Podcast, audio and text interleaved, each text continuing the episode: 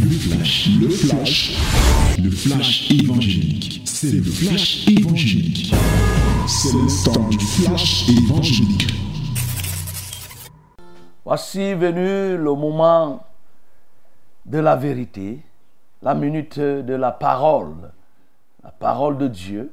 Nous voulons la partager ce matin en nous inspirant du livre de Luc chapitre 24 du verset 1 au verset, au verset 12. Luc 24, verset 1 au verset 12. Now is the moment of the word of Lord. We have to read the, book of Luke chapter 24 verse 1 to 12. Chapter 24 verse 1 to 12. Lisons tous ensemble. Le premier jour de la semaine, elles se rendirent au sépulcre de grand matin portant les aromates qu'elles avaient préparés. Elles trouvèrent que la pierre avait été roulée de devant le sépulcre. Et étant entrées, elles ne trouvèrent pas le corps du Seigneur Jésus. Comme elles ne savaient que penser de cela, voici deux hommes leur apparurent en habits resplendissants et saisis en habits resplendissants. Saisies de frayeur, elles baissèrent le visage contre terre. Mais ils leur dirent, Pourquoi cherchez-vous parmi les morts? Celui qui est vivant Il n'est point ici, mais il est ressuscité. Souvenez-vous de quelle manière il vous a parlé lorsqu'il était encore en Galilée. Et il disait, il faut que le Fils de l'homme soit livré entre les mains des pécheurs, qu'il soit crucifié et qu'il ressuscite le troisième jour. Et elles se ressouvinrent des paroles de Jésus. À leur retour du sépulcre, elles annoncèrent toutes ces choses aux onze et à tous les autres. Celles qui dirent ces choses aux apôtres étaient Marie de Magdala, Jeanne, Marie, mère de Jacques, et les autres qui étaient avec elle. Il ses discours pour des rêveries et il ne crut pas ces femmes. Mais Pierre se leva et courut au sépulcre. S'étant baissé, il ne vit que les linges qui étaient à terre. Puis il s'en alla chez lui dans l'étonnement de ce qui était arrivé. Amen. Voilà, bien-aimés, ce que nous avons ce jour, oh oui, à méditer, à déguster. C'est que Jésus va, est en train d'amorcer un autre pan de son parcours, de son ministère terrestre. Et nous avons parlé de la crucifixion. Nous avons vu qu'il est, il est resté sur la croix. Et Joseph d'Arimathée est venu faire descendre le corps et a réservé un espace vierge dans lequel Jésus a été mis, enterré dans le sépulcre. Et trois jours après, comme il était de coutume, les femmes sont parties, ayant préparé des aromates. Et on nous donne les femmes qui y étaient. Et ces femmes ont été avec Jésus pendant longtemps. Et quand on le crucifiait, on nous dit, elles étaient éloignées, mais suivaient avec attention ce qui se faisait. Elles ont préparé des aromates et elles sont parties. Il y avait Marie, il y avait Marie de Magdala, il y avait euh, Salomé dans d'autres versions, et tout, et tout, et tout qui était là.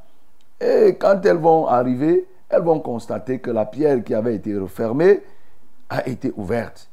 Et en se penchant pour voir, elles constatent qu'il n'y a plus le corps. Le corps de Jésus n'y était plus. Et sur ces entrefaits, deux hommes vont les apparaître avec un habillement resplendissant. Et celles-ci vont baisser le visage. Et ces hommes vont leur dire, voilà, qu'est-ce que vous cherchez? Qui cherchez-vous? Pourquoi vous pouvez chercher parmi les morts celui qui est vivant? Il n'est pas ici. Et d'ailleurs, souvenez-vous de ce qu'il vous disait. Souvenez-vous de ce qu'il vous enseignait. Souvenez-vous de quelle manière il vous a parlé lorsqu'il était encore en Galilée. vous venez le chercher ici. Pourquoi? Alors qu'il a passé le temps à vous enseigner, il a passé le temps à vous dire. Et voilà, il doit leur dire, et ces femmes seront dans l'étonnement, et dans cet étonnement, elles vont effectivement courir. Bien sûr, entre-temps, leur esprit va se réveiller, elles vont se ressouvenir, tel que la parole elle-même nous dit, vont se ressouvenir des paroles de Jésus et vont courir pour aller annoncer aux frères, aux frères qui étaient restés. Et les frères vont prendre leur déclaration pour des rêveries. Ah oui, pour des rêveries. Tu peux souligner cela. Pour des rêveries. Et mais Pierre, lui, va se lever, va courir, va aller au sépulcre et va constater que, effectivement, il n'y a, il n'y a pas le corps de Jésus et que Jésus est effectivement ressuscité et il ne va trouver que des linges. Oui, il ne va trouver que des linges et lui-même va être dans l'étonnement, dans l'étonnement de ce qu'il va constater. Voilà le récit, bref, de ce que nous venons de lire. En termes d'adoration ici, bien sûr, l'adoration centrale ici, c'est que Jésus est ressuscité. Oui, il est ressuscité. Il n'est pas resté dans la tombe. Oui. Et aussi ici, nous pouvons l'adorer parce qu'il est celui-là qui réveille le souvenir des uns et des autres. Oui. Il a fait que les femmes se ressouvinrent de la prédication de Jésus, de la manière dont il parlait et de tout ce qu'il il avait dit. Voilà. Mais aussi, on peut dire que on peut l'adorer parce que c'est un Dieu qui accomplit ses promesses. Il a parlé. À Matthieu 16, verset 21, il a dit que voilà, il faut que je descende à Jérusalem pour me faire tuer. Après, le Fils de l'homme ressuscitera au troisième jour. Donc, au troisième jour, pile, il va être ressuscité. Voilà. Et donc, on nous dit ici là que c'était le premier jour de la semaine. Tu comprends donc avec moi que le premier jour de la semaine, voilà, c'est le dimanche. Ce que nous nous appelons le dimanche ici, c'est ça qui est le premier jour de la semaine. Le septième jour de la semaine, sept qui, voilà, que le septième jour de la semaine, c'est ça qu'on appelle là, le sabbat. Et c'est le samedi.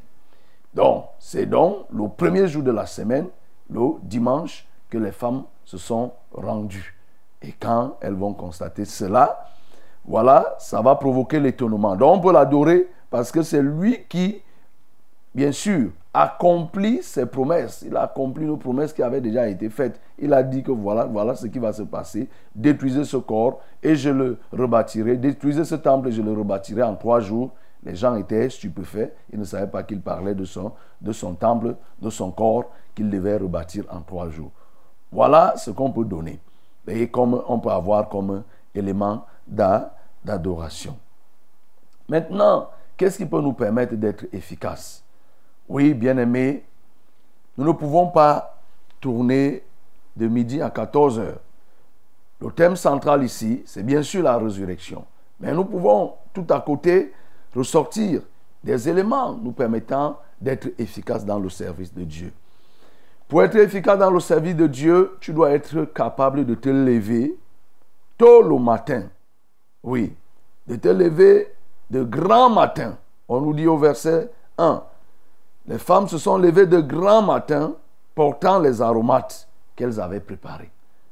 Oui, se lever tôt le matin avec des aromates préparés. Se lever tôt le matin avec des aromates préparés. Donc tu dois être quelqu'un qui se lève tôt oui. Il ne faut pas être quelqu'un qui se lève toujours vers les 6 heures, vers les 7 heures, vers les 8 heures. Tu te tires au lit. Non. Tu ne peux pas être efficace. Lève-toi très tôt le matin. Oui. Et prépare les aromates. Pour nous aujourd'hui, les aromates, c'est quoi? C'est l'adoration. C'est l'adoration que nous devons apporter à notre Dieu au lever du jour pendant qu'il est encore nuit, oui, nous devons nous lever. Et c'est ce que Jésus nous a montré. Vous voyez dans le livre de Marc chapitre 1, à partir du verset 35, nous voyons que Jésus se levait tôt le matin et il allait dans un lieu. Oui, pendant qu'il faisait encore nuit, il allait à la montagne pour prier. Nous devons nous apprendre à nous lever tôt. Oui, bien-aimé, ne sois pas quelqu'un qui est là, qui se lève toujours pendant que le soleil brille déjà. Ce n'est pas une bonne chose. Mais aussi quand tu te lèves, c'est pour faire quoi? C'est pour préparer, préparer, présenter les aromates que tu as déjà préparés, c'est-à-dire une adoration préparée. Ce n'est pas une adoration tout simplement faite, mais on, nous voit, on voit ici là que c'est une adoration qui est bel et bien préparée, des choses sérieuses préparées pour offrir à Dieu. Et cela s'est fait le premier jour de la semaine, c'est le dimanche. Et c'est l'occasion pour moi de préciser parce que certains confondaient. Certains confondaient, pensaient que le dimanche, c'était le jour du sabbat. On a souvent même eu entendu des gens dire que non, le dimanche, nous avons célébré, c'était le sabbat. Non, le dimanche n'est pas le sabbat. Ce n'est pas le sabbat qu'on célèbre dimanche. Les cultes qu'on fait dimanche, là, ce n'est pas en l'honneur du sabbat ou bien du septième jour. Ce n'est pas ça. Comprends-le comme ça. Nous venons célébrer quoi? La résurrection de Jésus. C'est celle-là que nous célébrons le dimanche, sa victoire sur le péché. J'ouvre cette parenthèse pour que tu ne confondes pas et que les adventistes ne te troublent pas. Donc le dimanche, ce n'est pas ce que nous nous faisons. C'est pourquoi on peut faire le culte le lundi, on peut faire le mardi, mercredi, sans qu'il n'y ait de problème. Même pas de problème. Parce que là, c'est un choix. On a décidé que Jésus est ressuscité le dimanche.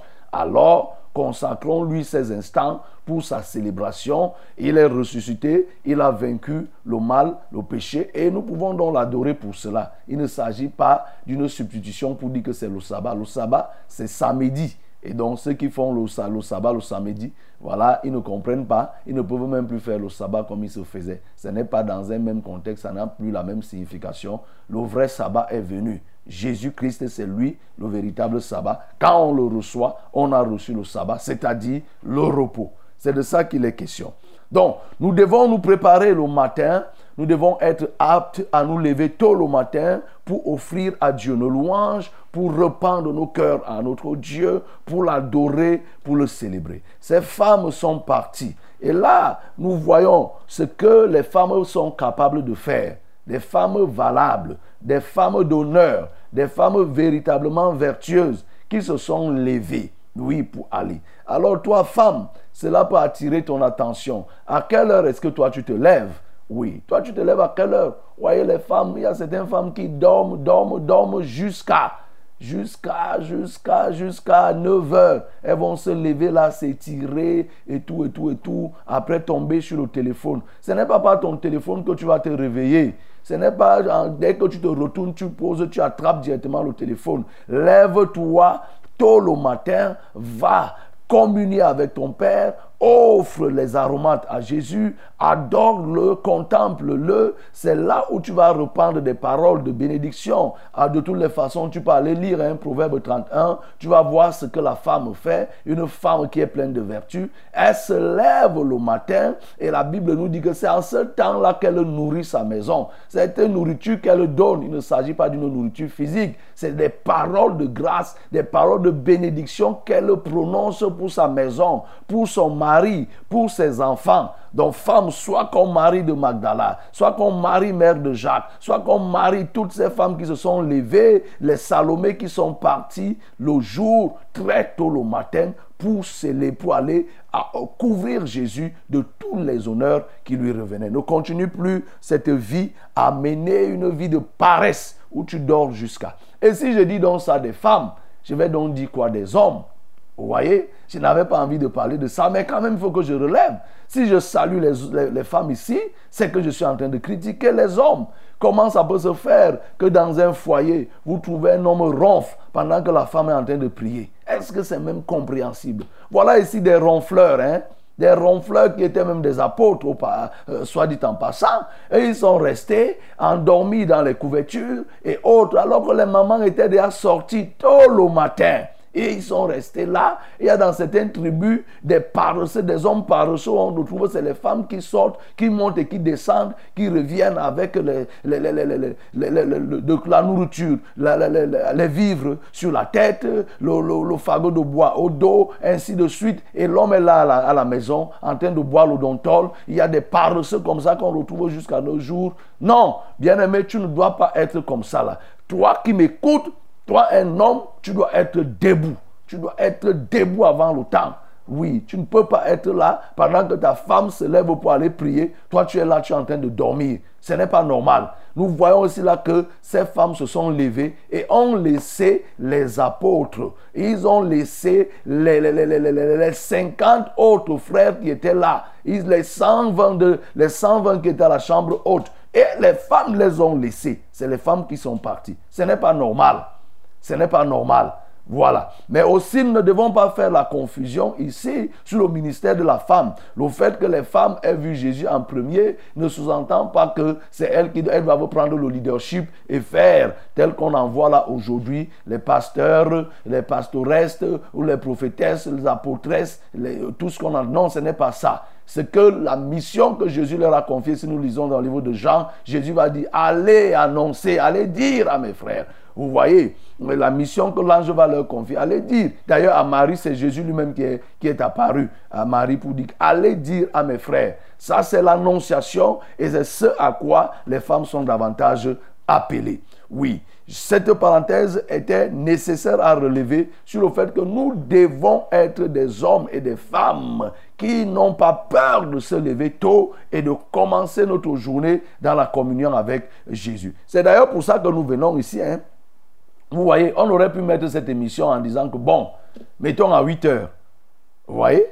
C'est pourquoi c'est toujours dans cette logique de se lever tôt qu'on a mis l'émission à 5 heures pour dire qu'au moins que ceux qui ont vraiment de la peine à se lever, qu'à 5 heures, que nous les aidions au moins à se lever. Mais vous convenez avec nous que quand nous on arrive ici à 5 heures, on vient présenter l'émission à 5 heures, ça veut dire qu'on s'est levé bien des heures avant. Voilà, donc apprends à pouvoir te lever tôt le matin. L'autre leçon que nous pouvons tirer, c'est que pour être efficace, n'oublie pas les paroles de Jésus, mon frère.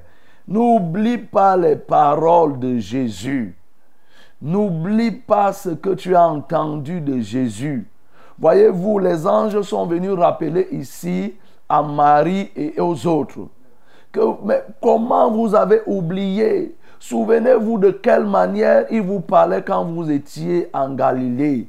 Il leur a dit, je vais souffrir, je vais, descendre à Jérusalem, je vais souffrir et au troisième jour, je serai ressuscité. C'est dans ce cadre-là que Pierre va lui dire que non, cela ne vient pas de Dieu. Oui, mais il avait annoncé, ces gens-ci, et ils marchaient avec Jésus, je ne sais pas pour qui ils prenaient Jésus. Jésus parlait, ils écoutaient, mais voilà comment il, on ne sait pas comment il pouvait euh, réagir. Dans Matthieu 16, le verset 21, dès lors, Jésus commença à faire connaître à ses disciples qu'il fallait qu'il allât à Jérusalem, qu'il souffrit beaucoup de la part des anciens, des principaux sacrificateurs et des scribes, qu'il fut mis à mort et qu'il ressuscita le troisième jour. Jésus a parlé de ça. Il dit, souvenez-vous de la manière dont il vous a parlé quand vous étiez en Galilée. Bien-aimés, ces femmes ont oublié. Et toi alors Non seulement les femmes ont oublié, on constate ici que même les hommes ont oublié. Parce que quand les mamans vont revenir dire aux apôtres, regardez leur réaction, ils vont considérer cela comme des rêveries. Ah oui, ils vont considérer cela comme des rêves. Ils tinrent ces discours pour des rêveries. Et ils ne crurent pas à ces femmes. Ils ne crurent pas à ces femmes. Frères, les bien-aimés, les disciples, les apôtres qui ont été au pied de Jésus pendant trois ans, Jésus leur parlant, leur enseignant, ainsi de suite, ainsi de suite, ces gens n'ont pas cru au moment venu. Alors, bien aimé, il y a une leçon, comme j'étais en train de te dire. N'oublie pas les paroles du Seigneur. Mieux encore, quand tu es en situation difficile, Parce que ici, ils étaient dans une situation difficile. L'orage venait de passer. Jésus venait d'être arraché. Il venait de se donner lui-même en holocauste. Il venait de se sacrifier. Il venait de monter à la croix. Il venait d'aller avec tout. Il venait de dire tout est accompli. Il venait de finir sa mission. Il venait de donner le dernier chaos à Satan. Parce que quand il est monté à la croix, c'était pour achever Satan. Satan ne comprenait pas. C'était pour le détruire. Il venait de réagir, de finir cela. Il a dit, tout est accompli. Et ces gens n'ont pas compris que, voilà, Jésus avait annoncé ces choses bien avant. Ils ont oublié. Au point où, quand on vient leur annoncer, ils sont dubitatifs. Ils prennent la parole de Jésus pour des rêves. Est-ce que, bien aimé, là où toi tu m'entends, es-tu différent de ces hommes? Es-tu différent de ces femmes? Parce que quand on parle d'eux, je n'ai pas l'impression que tu te sens concerné. Est-ce que tu es différent de ces mamans qui se sont levées, qui ont oublié que Jésus avait dit qu'il devait ressusciter Est-ce que tu es différent de ces apôtres, de ces, disciples qui eux aussi ont oublié? Tu n'es pas différent. Parce que c'est tous les jours ici, de lundi à vendredi, qu'on te parle des paroles de Jésus. Qu'on t'annonce les paroles de Jésus qu'on te rappelle les paroles de Jésus. Que fais-tu donc des paroles de Jésus? Voilà le piège dans lequel plusieurs se trouvent. Ils écoutent des paroles qui entrent par une oreille et qui ressortent par l'autre. Mais au moment de prendre les responsabilités pour pratiquer ce qu'ils ont écouté, lorsque le temps favorable arrive pour mettre en pratique ce qu'ils ont reçu, alors ils oublient ou bien ils bafouent. Ils oublient. Vous allez entendre des gens, tu prêches, tu leur dis abandonne le péché de l'ivrognerie. Quelqu'un dit Amen, Amen. Mais quand il arrive de mettre en pratique et qu'il est en face d'un verre de matango, il va regarder à gauche, à droite, après il prend, il boit. Il oublie les engagements, même la main qu'il disait, il oublie qu'il a écouté la parole qui lui disait de ne pas boire. Oui, c'est la même chose pour tout péché que tu commets et que tu as même déjà eu à écouter les prédications là-dessus. Bien-aimé, souviens-toi de la parole de Dieu tous les temps. Oui, parce que celui qui est grand, ce n'est pas celui qui écoute la parole, mais celui qui est grand, c'est celui qui écoute et qui met en pratique. Voilà le vrai enfant de Dieu. Donc ne continue plus à négliger la parole de Dieu. Et la manière dont Jésus a utilisé, ce n'est pas une fois. Jésus a parlé. Et la manière la plus simple, la plus douce, il, ne leur a pas parlé au moment où les choses avaient déjà commencé. Il dit que je vous dis ces choses afin que lorsqu'elles arriveront, que vous ne soyez point troublés. Il a, il a commencé par leur dire ces choses bien avant. Parce que si on te dit les choses sous le feu de l'action, ça peut te pousser à penser, à, être, à ne même pas bien retenir. Jésus a parlé quand tout était normal. Quand tout était normal, il a dit que voilà ce qui va se passer. Et même jusque-là, quand les événements sont arrivés, ils ont oublié. N'oublie pas, bien-aimé, mets en pratique. Quand tu es en situation difficile, première des choses que tu dois faire, Pose-toi la question, qu'est-ce que la parole de Christ dit? Me voici, je suis en situation.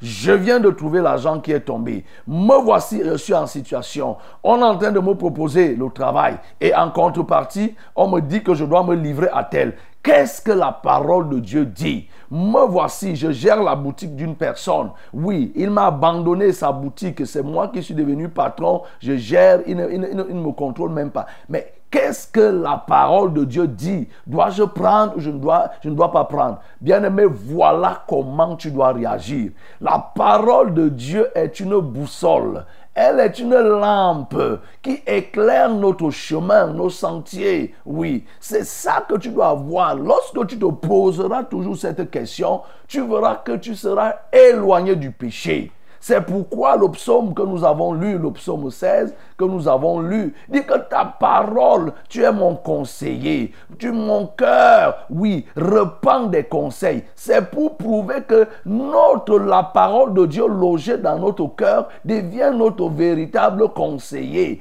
Partout où nous nous trouvons, nous sommes avec notre cœur et notre cœur nous parle.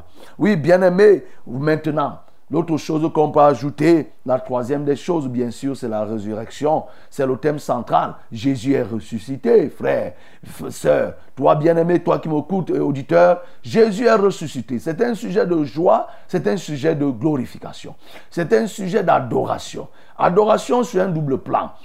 Dans le côté de Christ lui-même et de notre côté. C'est-à-dire que quand on regarde la résurrection, on doit comprendre la résurrection en ce qui concerne Jésus lui-même. Pourquoi les avantages de la résurrection pour Jésus lui-même et ce que nous tirons nous aussi de la résurrection de, Christ? bien sûr, c'est tout un enseignement, un très grand enseignement.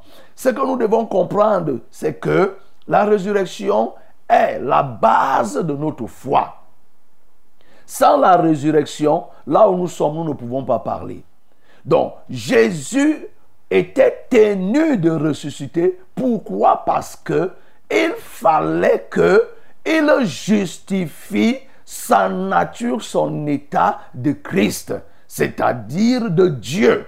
Il devait justifier son état, sa nature divine en tant que Dieu. Parce que s'il ne ressuscitait pas, il ne devait pas avoir de différence aujourd'hui avec tous ceux qui sont restés dans le tombeau.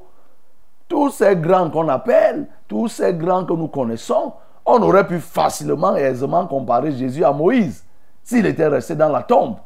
Mais que non. C'est pourquoi il était tenu. Et ces sacrificateurs, les grands juifs, savaient cela. C'est pourquoi ils vont organiser, quand vous lisez dans, les autres évangiles, ils vont organiser la mascarade pour pousser des gens à dire que, les gardes à dire que Jésus n'est pas ressuscité. Parce qu'en réalité, si Jésus ne ressuscitait pas, au nom de quoi nous nous resterions ici à des milliers de kilomètres d'un juif qui est mort là-bas en Israël et on vient parler de lui. Mais il ne serait pas différent de mon père qui est décédé, de mes grands-parents. Il ne serait jamais différent. Mais le fait que Jésus soit ressuscité qu'il vive éternellement montre qu'il est éternel. Et il n'y a d'éternel qu'en Dieu lui-même. Il n'y a rien qui puisse être éternel qui ne soit de Dieu. L'éternité se trouve en Dieu. L'éternité se trouve en Dieu et on ne peut être éternel que parce qu'on est en Dieu. Jésus est ressuscité, il a vaincu et en cela il est éternel. Donc il devait le faire. Mais c'était aussi pour donner cet enseignement sur la résurrection des morts. Nous savons, l'apôtre Paul, par exemple, revient dans 1 Corinthiens au chapitre 15, où il parle de la résurrection des morts. Parce que certaines, il y avait un courant philosophique, notamment euh, les, les, les, qui ne reconnaissaient pas. Eux, ils étaient opposés à la résurrection des morts. Ils disaient que quand tu meurs, c'est fini. Mais Jésus, en ressuscitant, il vient démontrer qu'en réalité, il y a la résurrection des morts. Et donc, nous serons appelés à être ressuscités. Nous ressusciterons le dernier jour. Oui, bien-aimés, si les morts ne ressuscitent pas, mais il n'y a rien. Mangeons, buvons et réjouissons-nous. Après quoi, demain, nous mourrons. Comme le dit l'apôtre Paul. Vous voyez, cette image est prise pour montrer que nous ne devons pas penser que tout se résume au manger, au boire. Car penser comme ça veut dire que nous sommes tout simplement comme des petits animaux. Nous, les hommes, nous ne sommes pas comme ça. Nous ne sommes pas appelés à manger, à boire, et après, nous mourrons. Non. Nous, nous avons une autre étape. Nous allons rendre compte de tout ce que nous aurons fait en bien comme en mal. Donc Jésus est passé par là pour montrer, euh, pour donner cet exemple. Jésus devait ressusciter, il était tenu de ressusciter. Pourquoi? C'était pour montrer qu'il n'y a pas de réincarnation. C'est très important pour montrer que c'est la résurrection dont il est question et non la réincarnation. Parce qu'il y a d'autres qui parlent de la réincarnation. La réincarnation, c'est-à-dire le fait que tu meurs. Aujourd'hui, il y a, des, il y a des, des, communautés qui pensent qu'il y a la réincarnation. Toi qui crois la réincarnation, écoute-moi bien, c'est le mensonge. Ce n'est qu'une supercherie du diable pour contenir et tenir des gens encore dans le péché. Comment se passe la réincarnation selon ces gens? C'est que tu meurs et après, après quand tu es mort, par exemple au Cameroun, tu peux encore naître dans un autre pays comme au Nigeria. Tu vas aller naître comme une souris. Et on te dit que tu nais là-bas au Nigeria comme une souris. Après, tu passes ton temps pour purger, pour purger toute ta peine. Et quand tu meurs donc là-bas au Nigeria comme une souris, c'est en ce temps que tu pars au paradis. On, on dit que tu t'es donc réincarné. Il y a aussi des, des, des, sectes pernicieuses qui croient à la réincarnation, qui, vont, qui parlent de la réincarnation. C'est pour ça que ces sectes, par exemple, ne mangent pas la viande. Ils te disent que quand quelqu'un meurt ici, il va aller, il est réincarné comme un poisson. Donc le poisson que tu manges, il est possible que ça soit un asiatique qui est mort et qui s'est réincarné comme un maquereau. Et toi, tu manges le maquereau, ça veut dire que tu es en train de manger un homme. Et il disait qu'il ne mange pas. Non, c'est l'égarement. Et donc Jésus est ressuscité pour montrer que il ne s'agit pas de la réincarnation, c'est de la résurrection. Il est ressuscité, on l'a vu. C'est pourquoi il a insisté. Il entrait partout quand lisons Jean, il montrait que voici les plaies, voici les mains, voici mon corps. Thomas a discuté, il a dit que Thomas vient mettre le doigt. Thomas a touché. C'était pour faire, pour prouver, parce qu'il était question, il était très important de prouver la résurrection de Jésus. Et ces éléments montrent que si il n'était pas ressuscité. Imaginez ce qui devait se passer. Il ne devait plus avoir. Tout son ministère devait tomber dans l'eau. Et même jusque-là, malgré qu'il soit ressuscité, vous trouvez des gens qui continuent à dire que non, il n'est pas ressuscité, il n'est pas ceci, et tout, et tout, et tout, et tout. Donc, en dernier lieu, Jésus devait ressusciter pour bâtir la foi de ses disciples. Et pour nous-mêmes, nous avons intérêt la résurrection de Christ nous apporte plus d'un avantage. Bien sûr, la résurrection de Christ bâtit notre foi, mais par la résurrection de Christ, nous aussi nous ressuscitons. Par nos péchés, nous étions morts. Et comme Christ lui-même est ressuscité, nous ressuscitons. Quand nous lisons dans Colossiens chapitre 3, il nous parle de la résurrection. Nous n'avons plus le temps pour lire. La résurrection pour nous nous entraîne à la nouvelle naissance. La résurrection de Christ nous amène aussi à notre résurrection. Et notre résurrection ici, là, c'est que nous mourons dans le péché, le péché meurt, meurt avec nous quand nous mourons. Et au moment où nous sortons, nous sortons comme des nouvelles plantes dans la justice. Et à partir de ce moment, bienvenue la sainteté. La résurrection donc de Christ nous a amenés à un statut nous permettant de vivre désormais dans la justice, désormais dans la sainteté, désormais dans la pureté. Fini l'histoire où on dit qu'il n'y a plus de saints, que les saints, c'est seuls ceux qui meurent. Ces gens, eux, ils ont compris que c'est les saints, on devient saint quand on est canonisé, c'est-à-dire que tu meurs et les autres viennent dire. Ils n'ont pas compris que la résurrection de Christ a permis que nous mourons et nous ressuscitons. Parce que lui, il est ressuscité, nous nous ressuscitons spirituellement. Et à partir de ce moment, nous devenons des justes. Donc, quand tu acceptes Jésus-Christ, tu es appelé à mourir et être enseveli et de ressusciter avec lui. C'est cela que nous traduisons par le baptême. La mort, l'ensevelissement et la résurrection. Quand tu le fais, tu deviens apte à pouvoir vivre dans la sainteté, à vivre dans la pureté. Le don de la sainteté se déverse sur toi et tu, es, tu deviens capable de marcher sans pouvoir pécher. Oui, ce que je te dis, bien aimé, c'est à ça que nous sommes appelés. Sinon, la mort de Jésus n'a pas un sens. Si Jésus est venu pour encourager le péché, il n'avait pas raison. Les hommes péchaient déjà. Jésus n'était pas, Jésus en chair n'était pas au moment où Sodome et Gomorrhe ont, été détruits. Il n'était pas lors du déluge en chair et en os. S'il est venu, c'était pour nous donner la capacité de ne pas pécher. Cette capacité est passée par quoi? Par la résurrection. Parce qu'à la croix, lorsqu'il a dit tout est accompli, il venait de prendre possession déjà de tout ce que Satan faisait. Il a pris l'autorité. Il s'est chargé de nos péchés. Il a été crucifié sur la croix. Il est descendu dans le sol. Avec tout cela, il est allé enterrer nos péchés. La loi qui nous poussait à tomber dans le péché, Jésus nous a pris. Il a pris cette loi, il est allé enterrer. Et quand il a fini d'enterrer cette loi que nous appelons les guillons du péché, les guillons de la mort, il allait enterrer. Il est donc ressorti. Et désormais, quand il ressort, nous aussi, nous devenons capables de dire que je ne vais pas voler et je ne vole pas. Sans, être forcé. Hein. Dit que tu ne sens pas la contrainte. Là où je suis, je ne vole pas. Je ne fais pas des efforts pour ne pas voler. C'est naturel. Parce que j'ai Christ. C'est naturel. Je ne, ne, fais pas d'efforts pour mettre pour, pour, boire le vin. Je ne me morfonds pas pour ne pas boire le vin. Non. C'est naturel. Parce que quoi? Les guillons de la mort a été crucifié et a été enterré. Et Jésus est sorti avec moi. Je suis ressorti avec Jésus-Christ étant victorieux. Et maintenant, le don de la sainteté est sur moi. Je peux donc vivre libre. Jésus étant crucifié et Jésus ressuscité a permis, nous apporte quoi comme avantage, autre avantage C'est que nous sortons avec des corps régénérés. Parce que on nous dit que quand il est mort, les corps des saints ont été affranchis. Les corps des saints sont sortis, les hommes les ont vus marcher.